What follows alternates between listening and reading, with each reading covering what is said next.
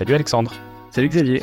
Bienvenue, bienvenue dans The Big Shift et puis bienvenue aussi dans, euh, dans Music for Planet puisqu'on est sur deux podcasts aujourd'hui. L'objectif c'est de euh, faire une petite introspection sur ce que la musique apporte à l'écologie. C'est euh, le but de votre association avec Music for Planet que tu as, que as créé aujourd'hui Alexandre. Je vais pas être le seul à poser des questions. Je pense qu'Alexandre du coup tu, tu vas en poser. Je vais, je vais devoir me soumettre à l'exercice d'être derrière le micro et interviewer aussi.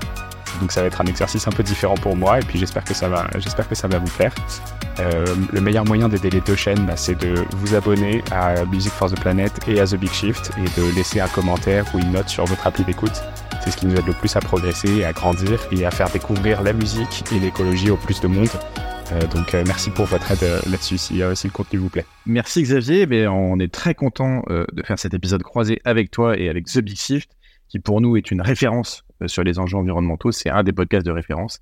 Et du coup, on invite aussi tous les acteurs de l'industrie musicale à euh, switcher sur The Big Shift parce que justement, euh, ils apprendront beaucoup.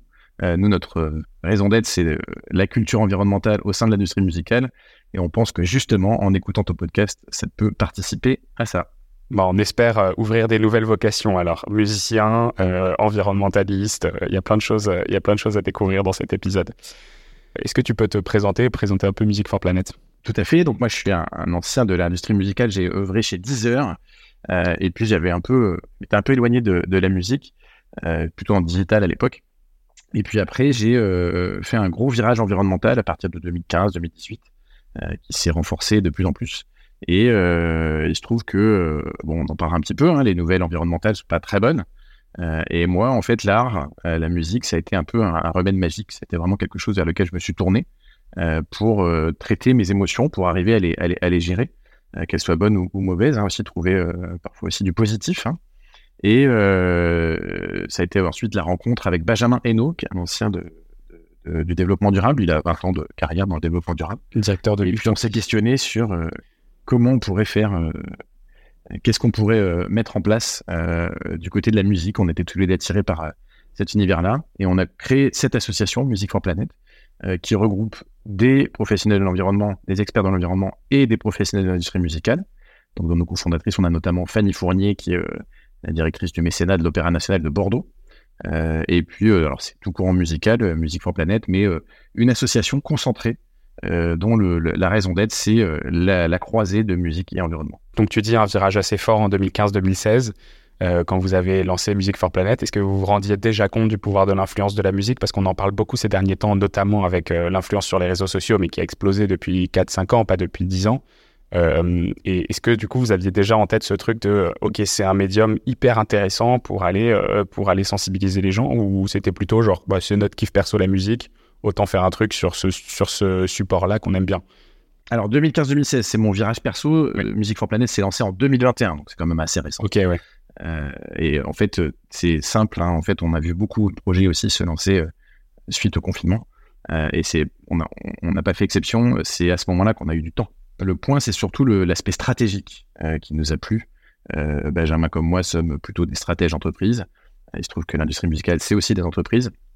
Évidemment, l'art, euh, c'est ben, un peu au-delà que, les enjeux de business, mais pour autant, euh, il y avait vraiment, euh, pour tous les deux, une envie un peu plus profonde que juste la musique, c'est notre kiff.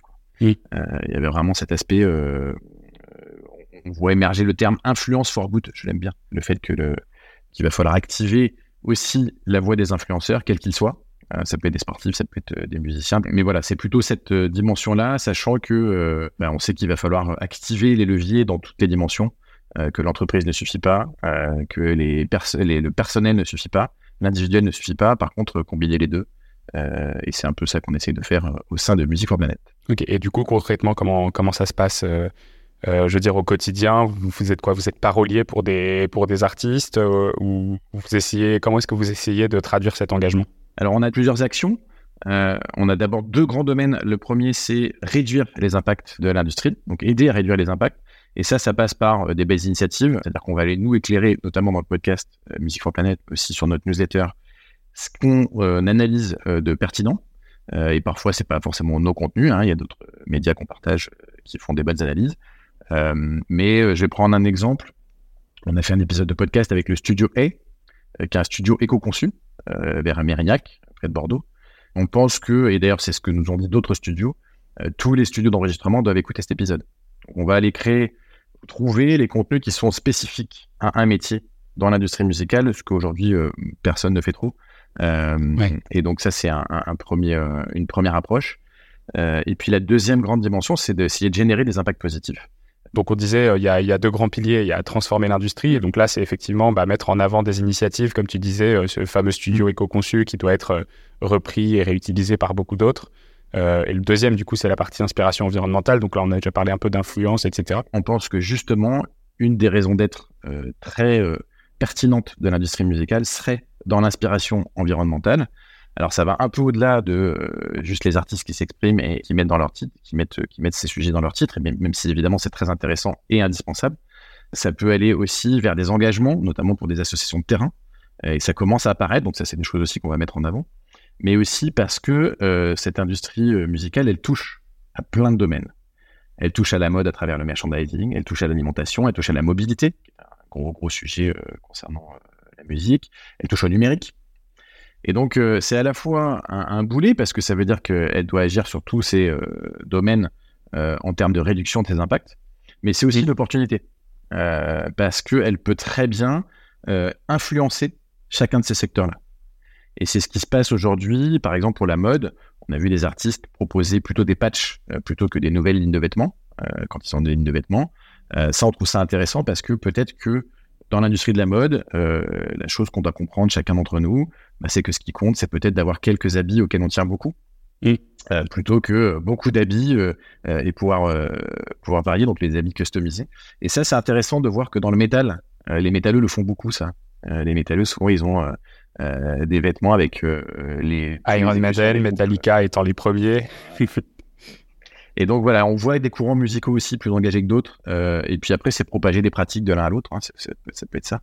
Euh, du côté de l'alimentation, les festivals sont euh, des moyens de, de découvrir qu'une nourriture plus décarbonée est tout à fait bonne et, et, intéressante. et puis évidemment, les pratiques de mobilité pour se rendre sur les festivals. Enfin voilà, en fait, la musique a un pouvoir d'influence, même au-delà de ses influenceurs.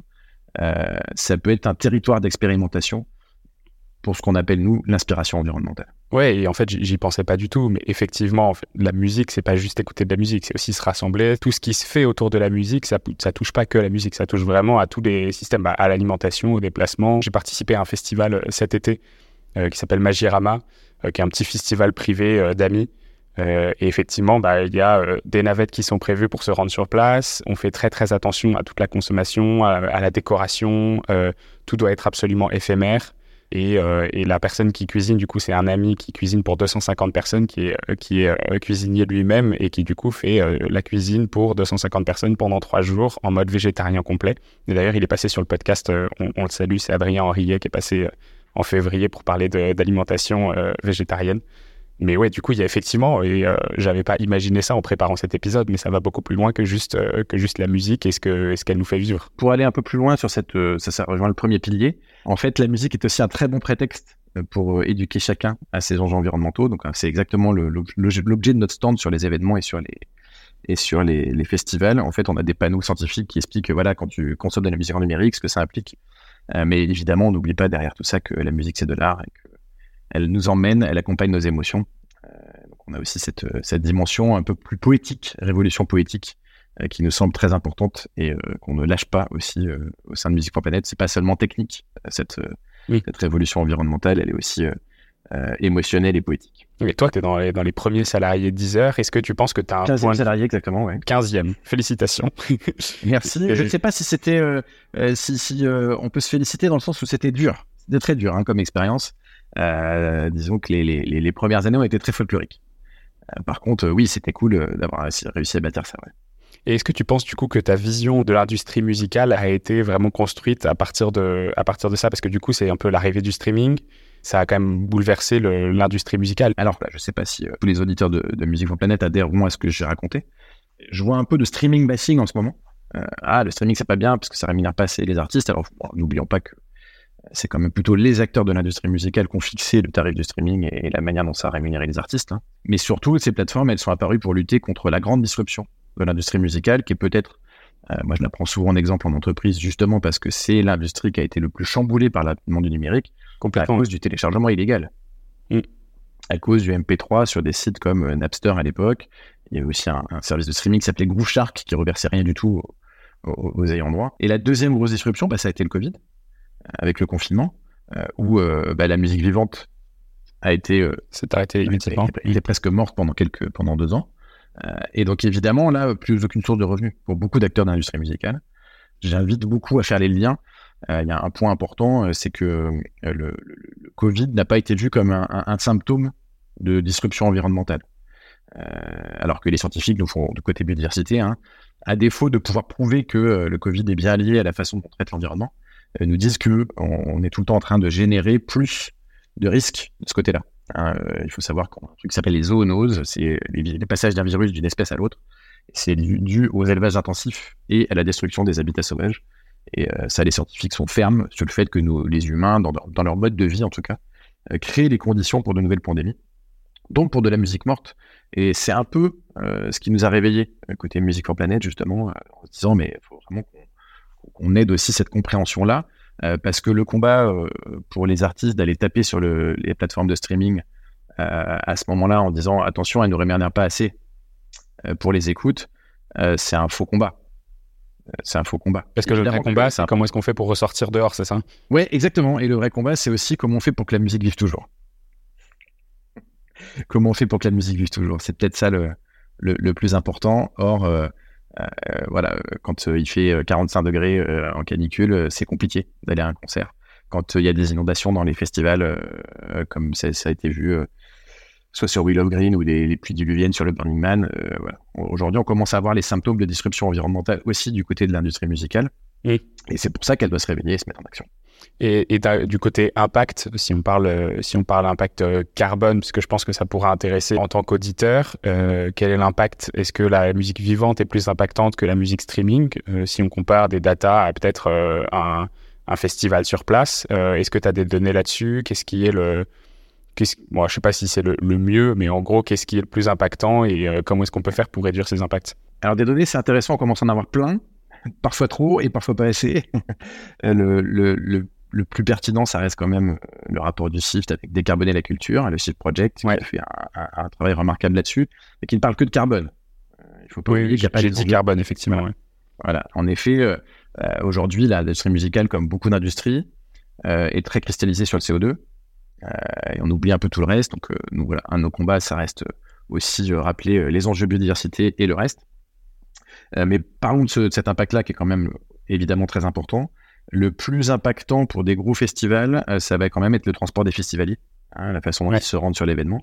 On le voit bien parce que tout simplement, bah, il y a beaucoup de gens qui se déplacent. On pense aux artistes qui se déplacent en avion, mais en fait, tous les festivaliers qui prennent leur voiture pour aller au festival, évidemment, c'est très impactant.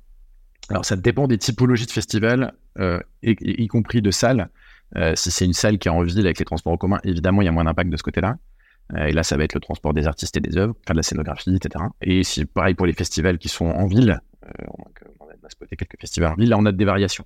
Mais pour des gros festivals, alors le, le chiffre le plus choquant, c'est pour des festivals internationaux, quand il y a des gens qui viennent en avion au festival.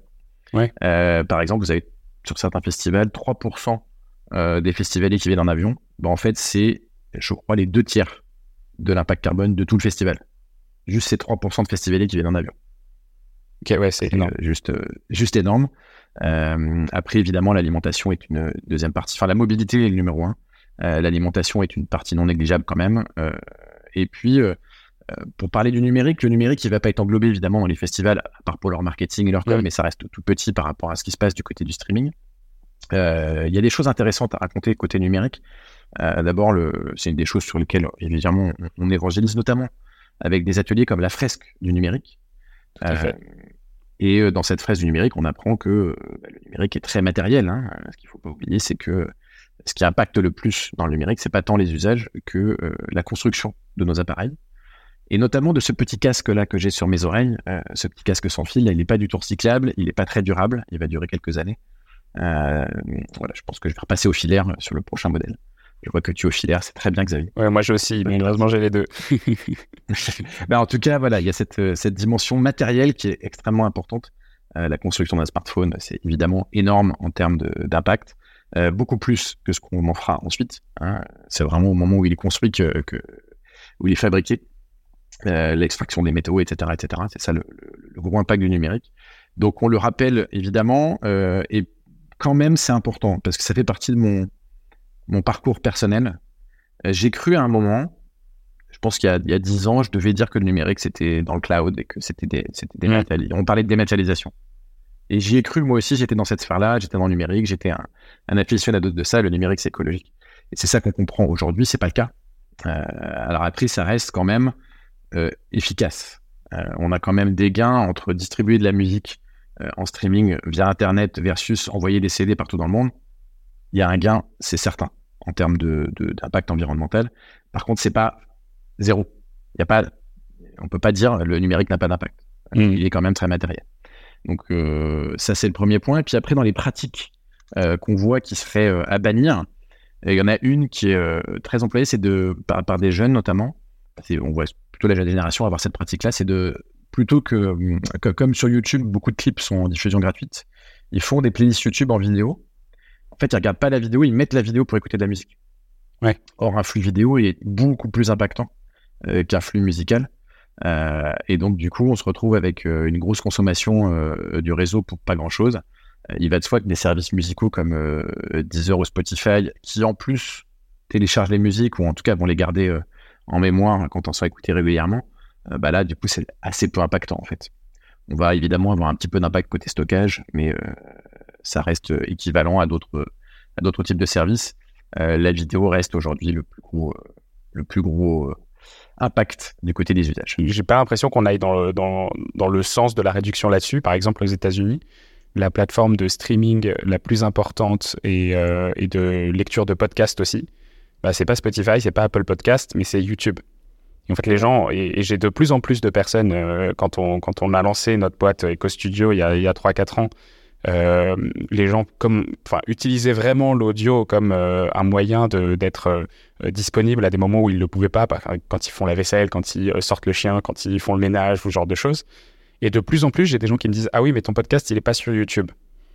Euh, donc, bon, déjà, je me suis mis sur YouTube pour, répondre à la question. Euh, et mais, euh, mais du coup, voilà, il y a de plus en plus de gens qui, cette attention qui était cumulable, en fait, donc écouter de la musique ou écouter un podcast, elle devient non cumulable parce que les gens se, se mettent à regarder ça aussi en, en, vidéo. À regarder ou ne pas regarder. D'ailleurs, effectivement, j'ai plusieurs personnes qui m'ont dit aussi qu'elles écoutaient des podcasts sur YouTube. Et je sais, j'ai du mal à comprendre la, le, le, vrai intérêt de ce. T'avoue, je suis un peu hors phase là-dessus parce que je, je comprends. il y a, la tendance. évidemment la, la, présence et le marketing, hein, la présence sur la plateforme. Euh, pour autant, c'est pas forcément aussi grave ou impactant. Tout dépend de ce que tu as comme image qui circule. Euh, là, si je prends d'ailleurs ce qu'on est en train d'enregistrer toi et moi, les images sont relativement fixes, donc ça devrait pas être très gros. Euh, il faut savoir la vidéo, ça, ça marche beaucoup par delta, c'est-à-dire ça va venir calculer qu'est-ce qui a changé par, par rapport à l'image précédente. Et donc forcément, un clip de musique, ça bouge tous les sens, l'image elle change tout le temps, c'est très impactant. Par contre, un artiste, on a vu Orelsan sur un de ses albums, euh, sur l'album Civilisation, il a un clip, alors je suis pas sûr que ça a été fait en connaissance de cause, hein, mais voilà, il a un clip sur un des, un des titres, mais il a plein d'autres titres, c'est juste la cover du CD, la cover de l'album. Ben, en fait, quand il y a juste la cover de l'album, ça pèse guère plus que l'audio seulement. Ok, j'avais pas ce, j'avais pas ce truc sur le delta de, de mouvement des, des pixels. Alors ça nous aide pas mal. Euh, il se trouve que au sein de Music for Planet, et c'est mon cas, moi, je suis un ancien ingénieur. faut des fois bien se creuser la tête sur ce qui est juste et pas juste. Et d'ailleurs, ça va être une question à retourner pour toi sur la complexité de ces enjeux environnementaux.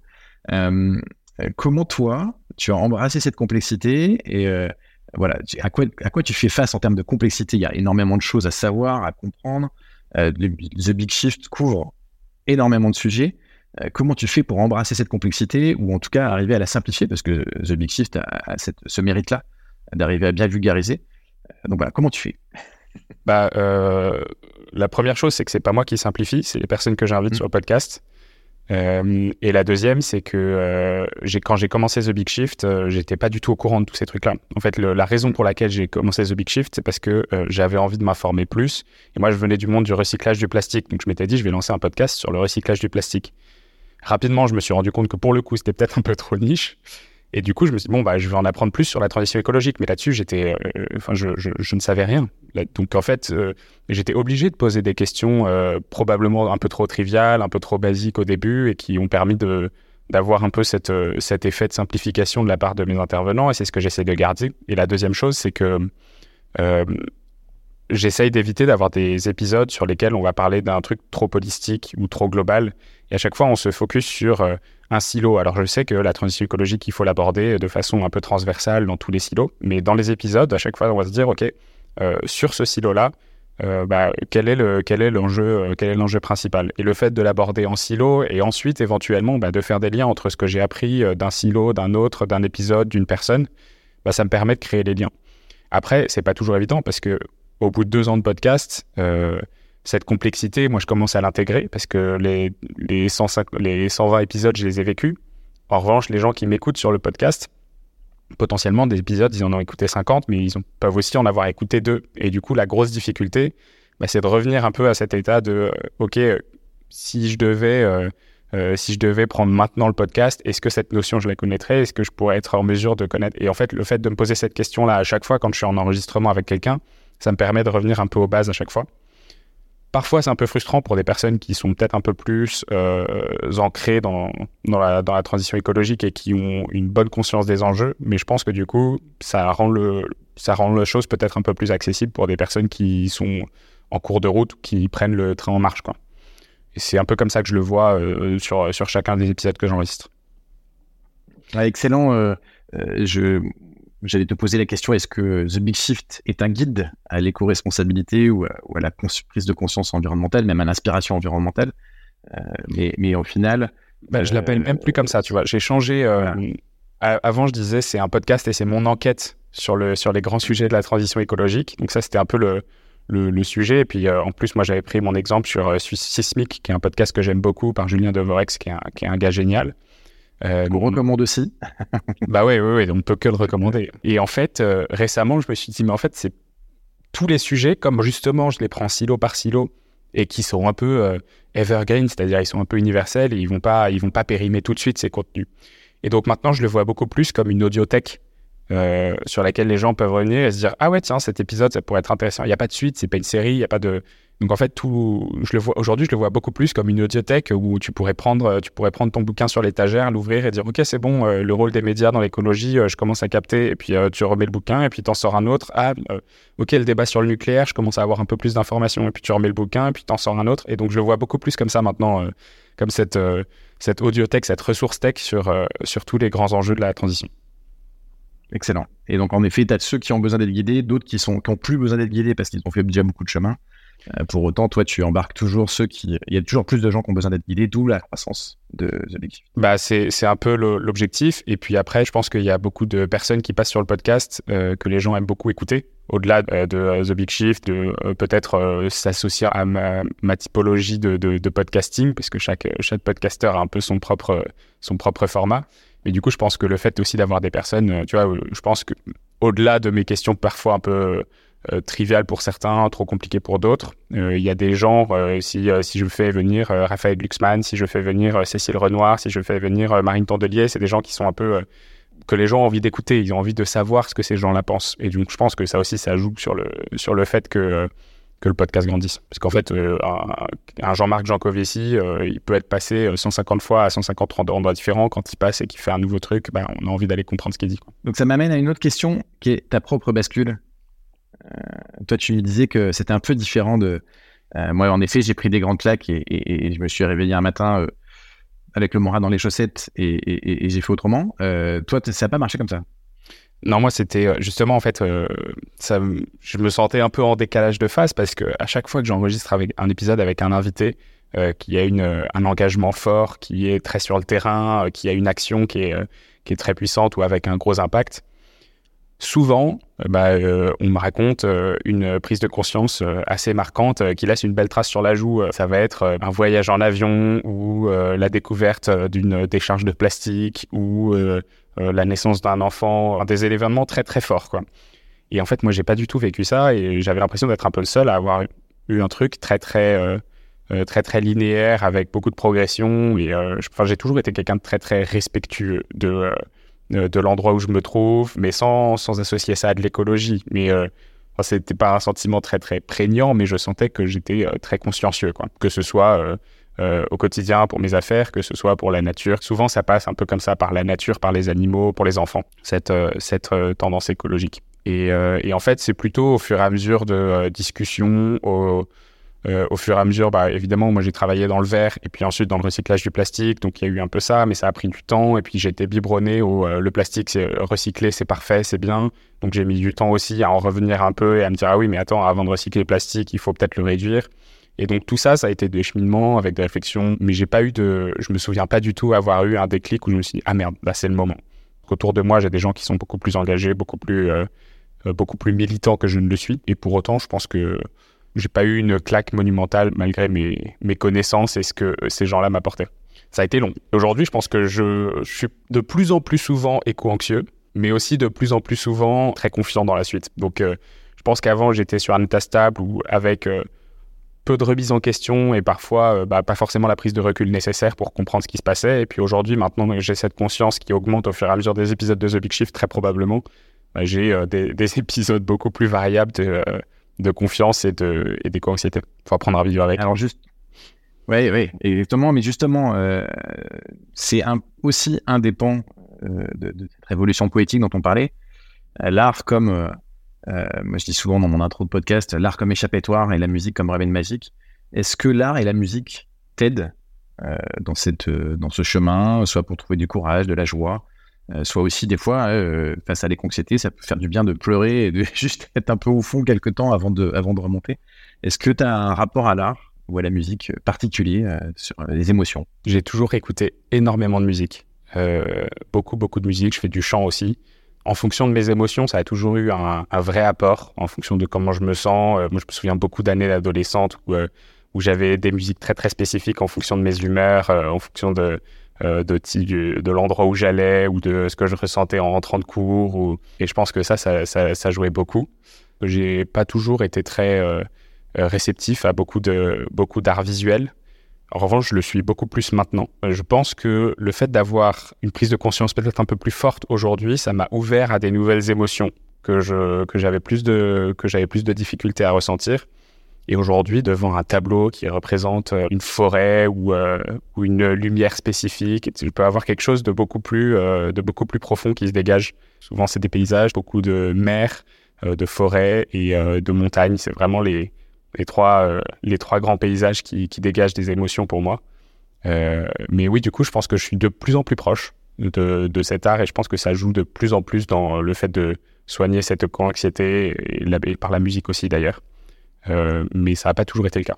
Est-ce que tu penses que l'industrie musicale peut avoir un rôle sur euh, bah, notre rapport au plastique, le fait de, réduire euh, ce plastique qui nous enquiquine pas mal? Ça revient un peu à ce qu'on disait sur, sur les imaginaires. Hein. Je pense que il y, a un gros travail à, comprendre. Et effectivement, aujourd'hui, beaucoup, beaucoup d'industries sont tournées CO2, climat. Je pense qu'il y a des festivals qui sont un peu pionniers là-dessus, notamment We Love Green, qui essayait de faire du zéro déchet, qui avait invité Zero Waste France à venir faire des ateliers sur leur, sur leur festival, etc. Maintenant, euh, le plastique dans l'industrie musicale, est-ce que c'est vraiment la plus grosse des questions? On parlait tout à l'heure de l'impact euh, de l'impact d'un événement euh, dans l'industrie musicale. On parle beaucoup plus du déplacement, on parle beaucoup plus peut-être de la scénographie, on parle de l'alimentation sur place. Alors sur la, sur la réduction de l'impact, mais du côté de la sensibilisation ou de l'inspiration des audiences? Je sais pas si tu si tu vois ce ce gamin qui est sur les réseaux sociaux qui s'appelle César Musique. C'est un, petit gars qui doit avoir 10 ans et qui fait du rap euh, pour la planète. Ah si, c'est le un petit blond. moi un petit blond qui est, euh, qui est super mignon. Euh, et, il avait fait notamment un, il avait fait un rap sur le plastique qui m'avait vraiment fait marrer, qui avait, et je crois qu'il avait, quand même bien marché sur les réseaux sociaux. donc voilà, je pense qu'effectivement, il y a sur, sur l'audience, et en plus, si ça vient de la bonne personne, avec un côté un peu cute, où tu te dis, ah, il, il est chou, il, a, il doit vraiment avoir raison, euh, ça, ça a un impact, ça c'est, certain. Je vois pas pourquoi le plastique plutôt qu'autre chose. En fait, je pense qu'effectivement, l'industrie musicale, elle a un gros, euh, elle a un gros levier à jouer pour la réduction de beaucoup de choses, notamment le CO2, notamment le plastique, euh, notamment bah, parler, je sais pas, il y a la chanson de Yannick Noah aux arbres citoyens, bah, parler de déforestation, de reforestation.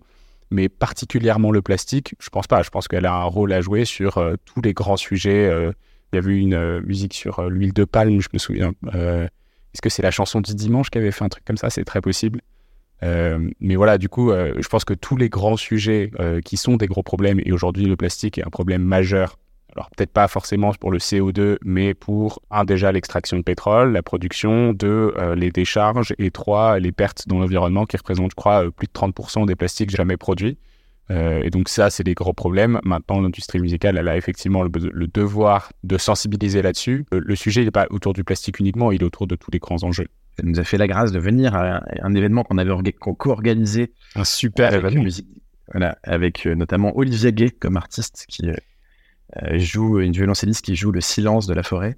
Euh, du coup, je t'invite à, t'exprimer par rapport à ce qu'elle nous a, ce qu'on a vu, ce qu'on a entendu et ce qu'elle nous a dit justement. Bah, Olivia, du coup, euh, qui, est, qui est une violoncelliste, elle a, elle décidé de recréer un rapport, rapport à la nature en faisant des concerts complètement acoustiques. Donc, elle joue du violoncelle et elle est accompagnée par un piano la plupart du temps. Et en fait, bah, elle monte tout ce barda-là en forêt et elle s'installe dans des lieux en faisant attention de ne pas gêner les écosystèmes qui sont présents.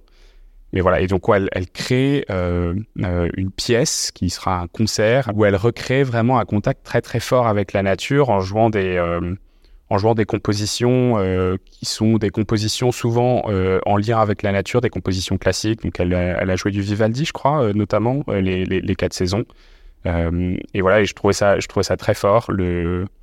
La mise en scène est absolument magnifique. Et quand je te disais, euh, ce qui m'attire énormément, c'est des paysages de forêt, des lumières qui descendent. Euh, elle, elle a réussi à capturer ça, mais de façon magnifique, avec, euh, avec des, des, fins de journée, des, des, couchers de soleil au travers des feuilles, dans des clairières.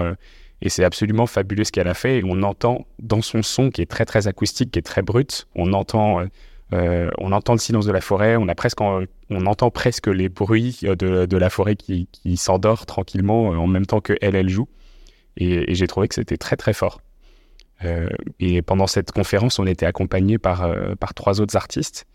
donc il y avait Terre Noire, qui est un, duo de frères qui ont gagné les révélations masculines, je crois, des, des victoires de la musique 2022. Euh, il y avait Louisa Donna, qui est, une, qui est une chanteuse engagée aussi. Et il y avait Sendo, qui est un, rappeur. Euh, sur les enjeux environnementaux. Sur les enjeux environnementaux. il y, avait, il y avait pas mal de choses qui m'ont marqué dans cette conférence. Alors, on a eu l'intervention de François Ribac, euh, qui, était, qui était super intéressante et qui nous a montré trois, trois grandes façons dont des artistes s'engagent, notamment via la création justement de, de musique, mais qui n'est pas forcément de la musique, qui est plutôt des sons de la nature. Euh, où on se rapproche un peu de ce que peut être euh, euh, bah, en fait la, musique de la musique de l'environnement. C'était super intéressant. Et, voilà, moi j'ai été assez marqué par l'intervention de Terre Noire, qui racontait que eux, après leur victoire de la musique, ils ont eu un impact médiatique assez fort, un engouement médiatique assez fort, et que ils en ont profité pour aller faire des actions politiques dans leur territoire. Donc en fait, ils viennent de, ils viennent de Saint-Étienne et ils ont profité justement de cet engouement médiatique pour faire changer les choses à un niveau politique. Et ce qu'il racontait, c'était que euh, bah, euh, sortir des nouvelles chansons engagées, euh, à la Trio, à la Mickey 3D, à la Yannick Noah, ça avait plus beaucoup de sens aujourd'hui et que ce qu'il fallait, c'était des actions politiques.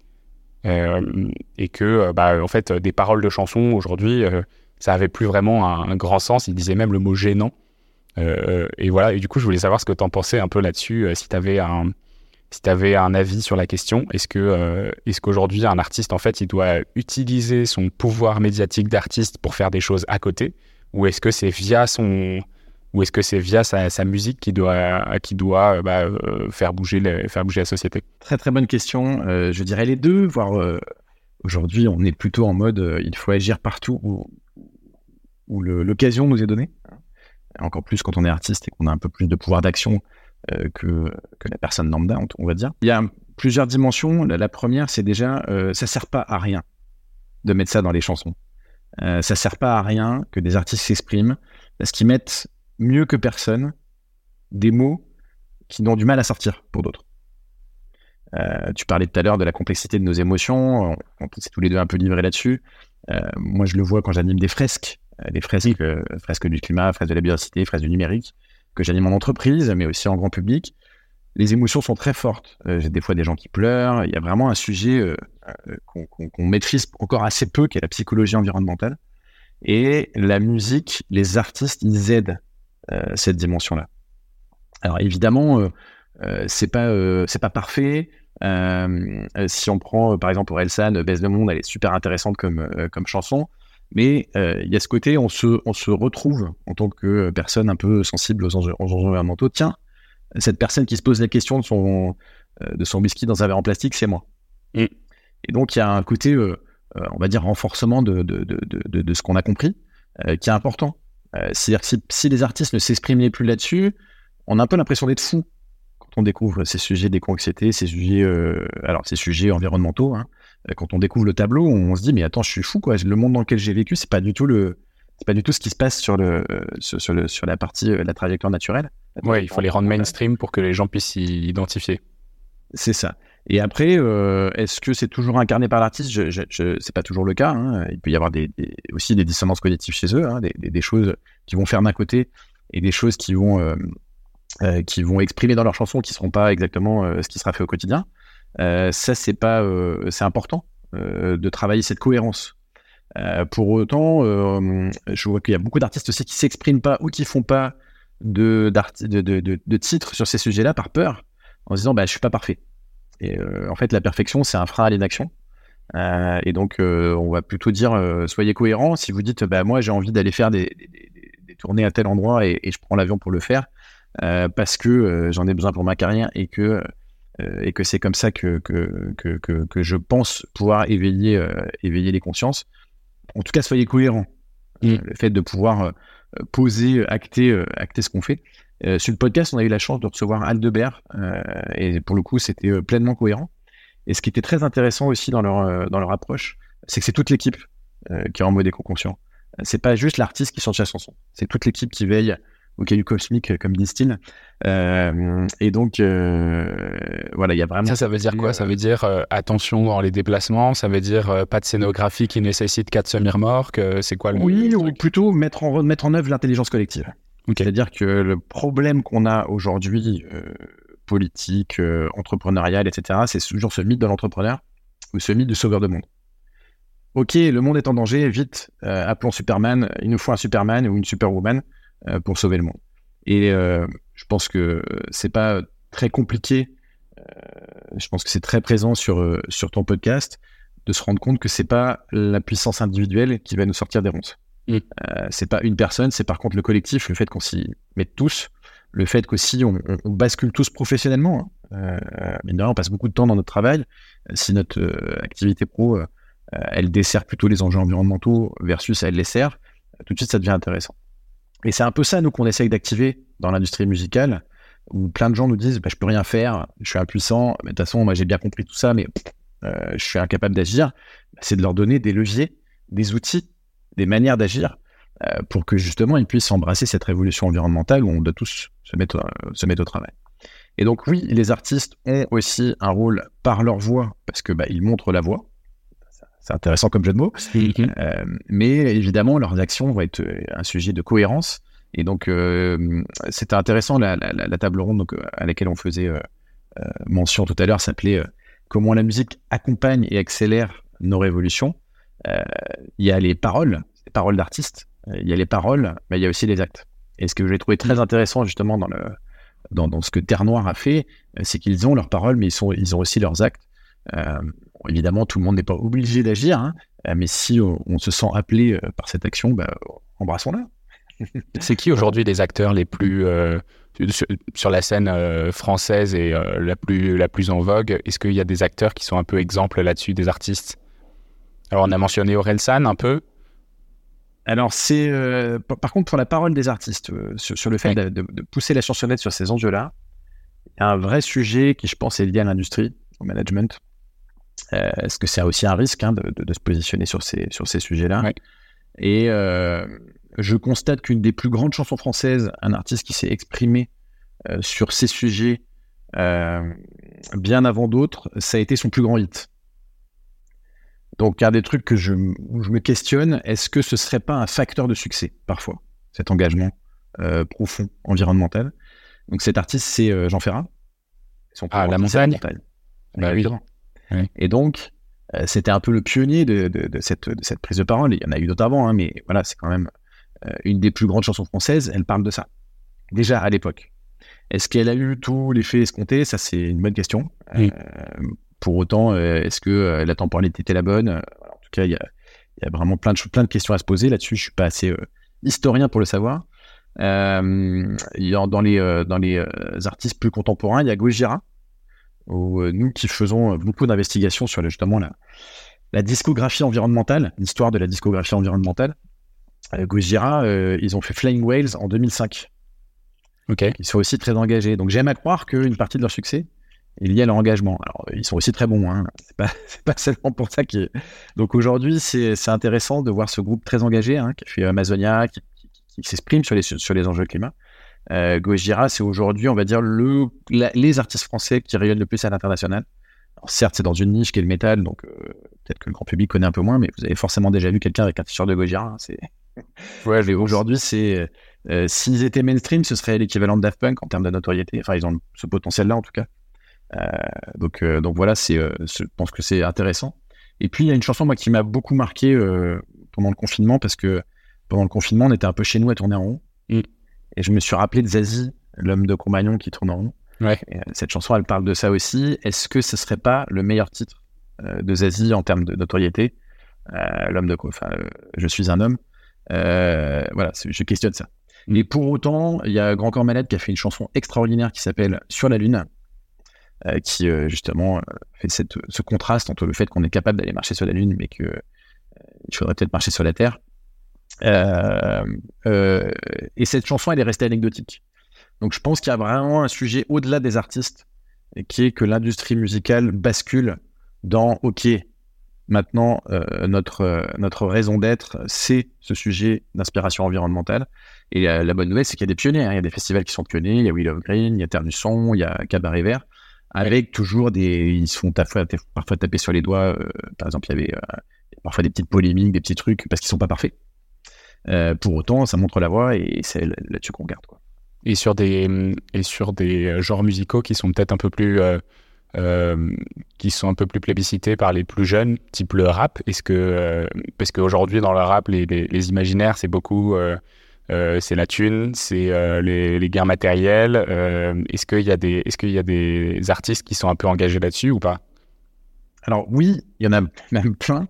Euh, le, point, c'est que voilà, si on doit faire une, cartographie des courants musicaux, je pense que le métal est très, très, très. Euh, euh, les, musiques extrêmes sont très, enfin la musique métallique notamment, sont très, très engagées, parmi les plus engagées. Mais on voit des, mouvements, des courants engagés dans tous les, dans tous les domaines, le jazz, l'opéra, le lyrique, etc.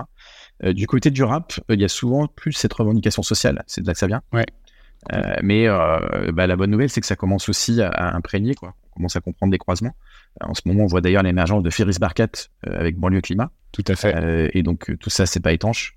donc, évidemment qu'il y a aussi des, des rappeurs qui ont, qui ont, tout compris à ce sujet-là. et même des anciens rappeurs ou des anciens groupes de ce mouvement musical, de ce courant musical, comme Akhenaton. Hein, Ayam, c'est, sont beaucoup exprimés sur ces sujets-là récemment. Euh, mais, mais même Aurel San, hein, euh, Baisse le Monde, euh, c'est une chanson 100% orientée éveil environnemental, compréhension, analyse. et donc ça, c'est quelque chose... Alors, ce qui est intéressant aussi, c'est pour un artiste, c'est parfois de trouver le discours qui va permettre d'emmener les gens à l'étape d'après, sans non plus les rebuter. c'est un peu ce que j'essaye de faire aussi moi dans mes, dans mes conférences. Il y a des trucs qu'on dit, on ne pouvait pas les dire il y a 4-5 ans. Et aujourd'hui, ils sont très audibles, voire ils emmènent. Et donc, c'est un peu ça que les artistes doivent trouver, c'est comment j'emmène euh, comment j'emmène les gens à, à, grandir. À une question du timing qui est très, très, très prépondérante donc, quand ils écrivent. Et euh, si on prend euh, par le passé les gens qui avaient accès à, la culture, elle était plutôt sous forme de livres, etc., ils avaient accès aux érudits, aux philosophes. Aujourd'hui, oui, Orelsan, c'est un philosophe pour toute une génération c'est beau ça. Tu disais il y avait pas mal de, enfin que tous les messages ne passent pas euh, et qu'aujourd'hui il y a plus de messages qui passent qu'il y a quelques années. Euh, est-ce que on dit aussi que les médias ils sont un peu refroidis parfois par des messages trop engagés Donc en fait si on si on est trop tôt ou si on dit quelque chose qui est peut-être un peu trop décalé par rapport à la fameuse fenêtre d'Overton, qui est cette fenêtre qui se décale des discours acceptables. Est-ce que du coup ça impacte énormément la réussite d'un discours s'il est un tout petit peu trop le discours d'un d'un artiste peut-être mainstream? Est-ce qu'il peut se planter si, euh, si, euh, si son discours est un tout petit peu décalé par rapport à cette fenêtre? Alors justement, je pense que c'est ça que le management craint. Euh, quand un management d'artiste, va dire un artiste, ça faut que tu t'en perds ou et va, va, avoir un regard sur cette dimension, cet engagement environnemental. On, sait que ça existe hein, et on critique personne là-dessus parce que bah, l'industrie musicale, ça reste un business hein, et un business qui doit tourner. C'est-à-dire que si on veut pouvoir que euh, si on veut que l'inspiration environnementale fonctionne, il faut que la partie business elle tourne. Euh, c'est pas l'un au détriment de l'autre, c'est euh, comment on combine les deux. Et ça, en plus, ça veut dire devoir faire des événements physiques, probablement participer à des festivals, aller à l'international. c'est complexe. Ouais, mais du coup, c'est toujours le sujet de l'utilité sociale. si tu ne fais que pour l'entertainment et, et, qu'il n'y a pas cette dimension j'aide les gens à grandir, pourquoi tu le fais? Et donc euh, peut-être que la bonne question, c'est pourquoi je fais. Et je suis, je, alors pour le coup, euh, c'est euh, une analyse très personnelle. Je me demande, on voit beaucoup d'artistes qui vont pas très bien dans cette industrie. Je pense à, à, à, Stromae. Ouais. Et eh ben, je pense qu'il y a vraiment un sujet de raison d'être, qu'à un moment tu trouves plus de sens à ce que tu fais au quotidien quand tu es dans cette équation un peu trop business. Et je serais pas surpris que, que, que ce type d'artiste, en tout cas quand euh, qui, qui, est animé d'émotions. Enfin, un artiste, c'est toujours un hypersensible. Euh, c'est toujours une sensibilité au monde bien, bien plus exacerbée que d'autres. Et je pense à Renault quand je dis ça aussi. Hein. Euh, dans les chansons environnementales, il y a Fatigué de Renault qui est, juste incroyable. mais aussi Mistral gagnant, évidemment. cette dimension de l'artiste un peu torturé, elle peut se retrouver dans cet engagement environnemental. Ça, pourrait vraiment réunir, je pense, cette partie euh, business et émotion, business et élan.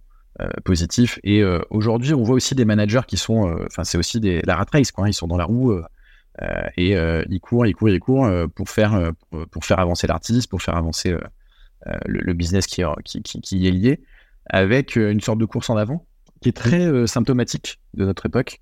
et puis certains, d'un seul coup, changent et ça devient autre chose. Et je pense que c'est un peu ça, cette bifurcation qu'on essaye d'accompagner, d'aider, euh, chez certains. Euh, et euh, c'est vraiment, on voit bien que c'est une combinaison de plusieurs personnes, plusieurs métiers. C'est pas juste l'artiste et c'est pas juste le manager aussi. c'est vraiment une combinaison, on va dire un, sujet collectif. Hein. Il n'y a pas de, il a pas d'artiste qui se fait tout seul. C'est toujours une équipe autour.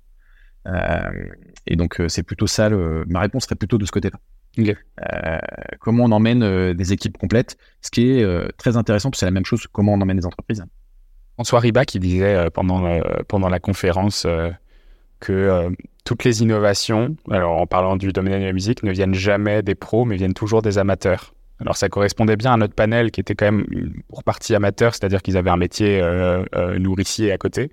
Est-ce que du coup, tu vois, tu, ce qu'on disait avec emmener le management, emmener les artistes, etc., ça, s'applique quand même à de la musique professionnelle. Est-ce que du coup, c'est vraiment eux qui peuvent amener des coups de pied dans la fourmilière? Ou est-ce que ça peut venir que des amateurs? Mais dans ce cas-là, comment est-ce qu'ils font pour avoir leur momentum d'impact? Euh, très, question très intéressante. Je pense qu'il y a des changements partout, à tous les niveaux de la société et dans l'entreprise. Euh, je vais euh, faire un parallèle avec, par exemple, les collectifs. C'est un, groupement de collectifs d'entreprises qui, qui se sont unis. les salariés d'entreprise aujourd'hui sont aussi moteurs. Il n'y a pas que les dirigeants. Et les dirigeants sont parfois influencés par les salariés. Euh, c'est vraiment ces, influences croisées qui, je pense, vont, nous emmènent collectivement. Mm. Et donc, euh, l'artiste a son rôle, mais évidemment, son équipe autour de lui, euh, là aussi, et son audience aussi. Ça peut être son public qui va, qui va exiger de lui un engagement. Donc, il y a, voilà, il y a juste, ton, podcast s'appelle The Big Shift. on fait tous des shifts, enfin, en tout cas, beaucoup de personnes que tu as reçues, et c'est mon cas, on fait des shifts professionnels. Mm. Euh, et s'épanouissent dans ces chiffres professionnels. Alors par contre, c'est pas, euh, euh, c'est intéressant ce que tu dis. Moi, je suis redevenu amateur. J'étais un pro du numérique, je gagnais plus d'argent qu'avant d'ailleurs, et je suis redevenu amateur.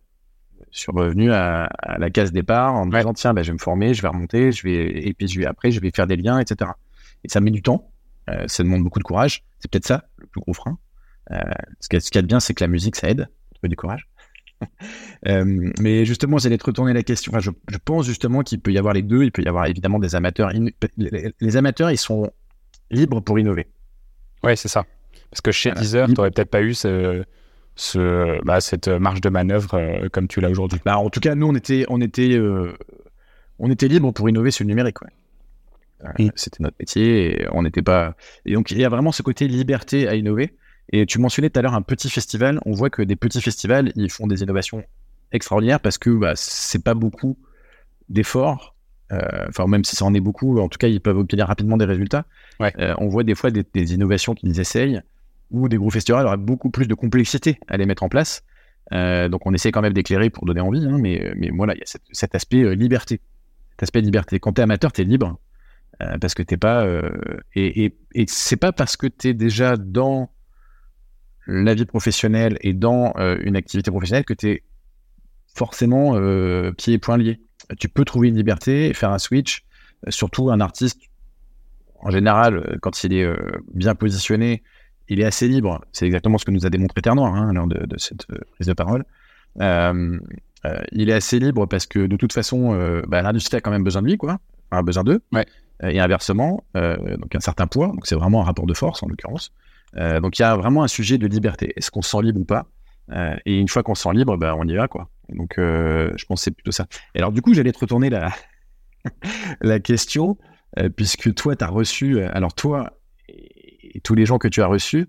Euh, voilà, the, Big Shift, est-ce que c'est aussi le shift professionnel? À titre perso, tu veux dire? Moi, quand j'ai, quand j'ai découvert le podcast et quand j'ai découvert ce titre, je l'ai trouvé très bon parce qu'à ce côté, je change tout de ma vie. Euh, mm. Parce que tu changes des choses personnelles, mais tu changes aussi, quand tu vas jusqu'à la partie pro, c'est, vraiment un gros changement, quoi. Ouais. Euh, et ça, bah, ça, fait partie des, ça fait partie des premiers sujets que j'ai abordés dans le podcast. Donc effectivement, je pense que c'était, c'est pas tout à fait voulu que ce soit euh, aussi euh, adéquat avec le titre. Parce qu'en fait, euh, The Big Shift, le titre, il vient du film The Big Short.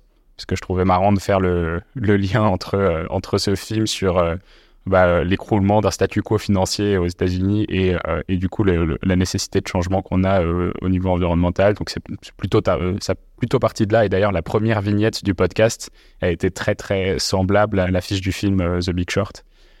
mais effectivement les premiers grands sujets que j'ai traités sur le podcast et je pense que il y a dû avoir 5 ou 6 épisodes dans les 60 premiers épisodes, c'est est-ce qu'il faut déserter? Est-ce qu'il faut transformer de l'intérieur?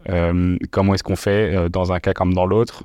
Si on déserte, est-ce que du coup, en sortant du système ou en créant un système à côté, ben, en fait, on n'est pas juste en train de, euh, de créer une nouvelle boucle euh, avec une bulle séparée qui n'a pas, euh, qui a pas forcément de lien avec, avec les autres grands silos de, de, la société. et quand on transforme de l'intérieur, ben, un, est-ce qu'on a les épaules? euh, pour le faire? Est-ce qu'on a le pouvoir pour le faire? Euh, Est-ce que c'est quelque chose qui ruine notre vie personnelle ou est-ce que c'est quelque chose qui nous porte? Et The Big Shift, c'est aussi euh, le Big Shift individuel, donc c'est-à-dire dans sa vie perso, dans sa vie pro, si jamais on n'est plus en phase avec ce qu'on fait à un niveau professionnel avec une, entreprise dans laquelle on est depuis un moment. C'est le, Big Shift des entreprises. Donc là, c'est bah, comment est-ce qu'on fait pour passer d'un modèle avec des indicateurs majoritairement financiers avec, à des indicateurs majoritairement sociaux et sociétaux. Et puis le big shift euh, politique qui est euh, bah, comment est-ce qu'on fait pour euh, transformer et, légiférer pour que qu'il y ait plus de pour qu'il y ait plus de mise en place de, de lois protégeant la biodiversité, l'environnement, contraignant toute la partie toute la toute la création pour les entreprises qui sont à l'encontre des écosystèmes. Donc voilà, c'est vraiment ces trois grands piliers que j'ai voulu traiter. Effectivement, c'est pour ça que je l'avais aussi appelé The Big Shift, parce que c'était le grand changement nécessaire. Et puis je voulais pas l'appeler le grand changement en français, parce que je trouvais que c'était un peu trop proche du grand remplacement. Euh, et donc voilà, c'est tombé comme ça. Plein de petits. Eh ben, j'espère sincèrement que ce podcast euh, aidera au Big Shift de l'industrie musicale. Euh, mais en fait, qu'on soit d'accord ou pas, il y, y, a une citation de Churchill que j'aime beaucoup, qui dit euh, mieux vaut prendre le changement par la main avant qu'il ne nous prenne par la gorge. Et c'est vraiment euh, la phase dans laquelle on est. Ça, si tu, ce que tu as exprimé sur les professionnels, bah, pour le coup, c'est ma réponse. c'est toi qui as répondu à, la question que tu me posais. que tout ce que tu as décrit, c'est ce qui se passe, c'est ce qui doit se passer dans l'industrie musicale. Et c'est pas un choix, quoi. C'est vraiment euh, le changement, il va arriver quoi qu'il arrive, euh, de manière plus ou moins brutale. Euh, est-ce que ce sera des événements environnementaux qui qui, qui, qui, qui empêcheront la musique de vivre, ou est-ce que bah, l'industrie musicale n'aura pas le choix d'y aller? Je pense que c'est intéressant de prendre un peu les devants pour les acteurs de l'industrie, les professionnels. Et donc écoutez Xavier. c'est quoi ton espoir, toi, du coup, là-dessus euh, Parce que du coup, on dit euh, il va y avoir, probablement y avoir. Bon, ça, je pense que c'est acté. Il va y avoir de plus en plus d'événements, euh, des catastrophes naturelles. il va y avoir beaucoup plus d'événements majeurs, je pense, qui vont être contraints de s'arrêter ou d'être complètement transformés. Est-ce que tu as des espoirs spécifiques sur la musique vivante ou sur la musique ou sur la musique digitale là-dessus? Est-ce que tu as une sorte de prospective de Qu'est-ce que, qu'est-ce que l'industrie de la musique, à quoi ça pourrait ressembler dans, dans 10 ans, dans 20 ans, euh, si elle était euh, aussi durable qu'on espère? Euh, Alors, pas exactement. J'ai, un, une conviction de terrain, c'est que de plus en plus de gens se réveillent. donc, The Big Shift, c'est aussi le grand réveil. et voilà, qu'on est de plus en plus nombreux à plus regarder ailleurs. De là, être de plus en plus nombreux à se remonter les manches, c'est encore l'étape d'après. Hein. Euh, en effet, qu'une partie de notre vie professionnelle, une partie de notre quotidien soit centrée sur le travail, parce que euh, quand on parle, euh, et moi je suis, je suis conférencier, c'est que, c'est que, du vent, ce sont que des paroles. J'espère juste semer des graines qui pousseront. Mm. Mais pour autant, voilà, un, ami qui, est le fondateur de, de, créateurs de forêt, qui recrée des espaces de, biodiversité, qui fait du réensauvagement à travers la forêt, me disait sur un événement, bah voilà, on a parlé, mais on n'a pas planté d'arbres. Mm. Et donc voilà, il y a cet aspect-là aussi. Il euh, faudra peut-être revenir un peu à la terre tout court. Euh, mais euh, vraiment, c'est le collectif qui peut permettre ça aussi. et c'est pas du tout étanche. Enfin, l'industrie musicale peut aussi faire ces choses-là. On a éclairé le festival Nouvelle Scène qui justement aide créateurs de forêt. festival qu'on a appelé festival régénératif puisque vraiment c'est une partie de leur, de leur, leur revenu. Enfin, c'est les éco-cups qui servaient à financer des mètres carrés de forêt. Euh, donc voilà, cet aspect euh, du côté de l'industrie musicale peut être très très puissant, emmener tout le monde. Euh, donc il y a vraiment un pouvoir de la musique entraînant, moteur. Et puis, par rapport à ce que tu as dit, on va se prendre des coups. On sait que l'adaptation au changement climatique, les canicules, les moments difficiles, on va se les prendre. Eh ben, je vais faire écho à ce que j'ai vécu moi, c'est-à-dire que réécouter Zazie avec l'homme de Cro-Magnon qui tourne en rond, ça m'a permis de donner une dimension au confinement très très différente, puisque j'ai décidé de plus tourner en rond et de lancer mon projet. Et donc peut-être que la musique, elle peut au contraire être un facteur de résilience. Euh, et là, je parle plus de l'industrie, je parle vraiment de la musique telle qu'elle, la musique qu'on écoute ou la musique qu'on pratique. Tu mentionnais tout à l'heure que tu chantais. Euh, la musique qu'on pratique, c'est aussi quelque chose qui va nous nous amener de la joie. et donc il y a vraiment ce sujet-là, le rôle de la musique, il peut être là-dedans aussi. Euh, dans tous les coups qu'on prendra, parce qu'on va en prendre, euh, et ben, euh, nous aider à, à, les surmonter. je pense que c'est vraiment le rôle qu'elle a toujours eu, le nombre de gens qui nous disent que la musique a sauvé leur vie. Mm. pourquoi pourquoi est-ce qu'elle ne pourrait pas sauver la planète? Mais écoute, super, merci pour cette conclusion, c'est trop cool. C'est la fin de cet épisode de The Big Shift. J'espère qu'il vous a plu et que vous en avez retiré quelque chose pour votre vie quotidienne. C'est ça le plus important. C'est beaucoup plus simple de parler du sujet sensible de l'environnement quand ses amis ou sa famille sont vraiment informés. Alors partagez le plus possible The Big Shift, ça aidera tout le monde. Et si vous avez des questions, des sujets que vous souhaitez qu'on aborde, des invités que vous voulez entendre, ou tout simplement que vous voulez qu'on discute de cet épisode, envoyez-moi un message sur LinkedIn. The Big Shift est produit par Echoes Studio. Si vous avez un projet audio, contactez-nous sur www.echoes.studio. Merci d'avoir écouté jusqu'au bout. Je vous retrouve très bientôt pour un nouvel épisode.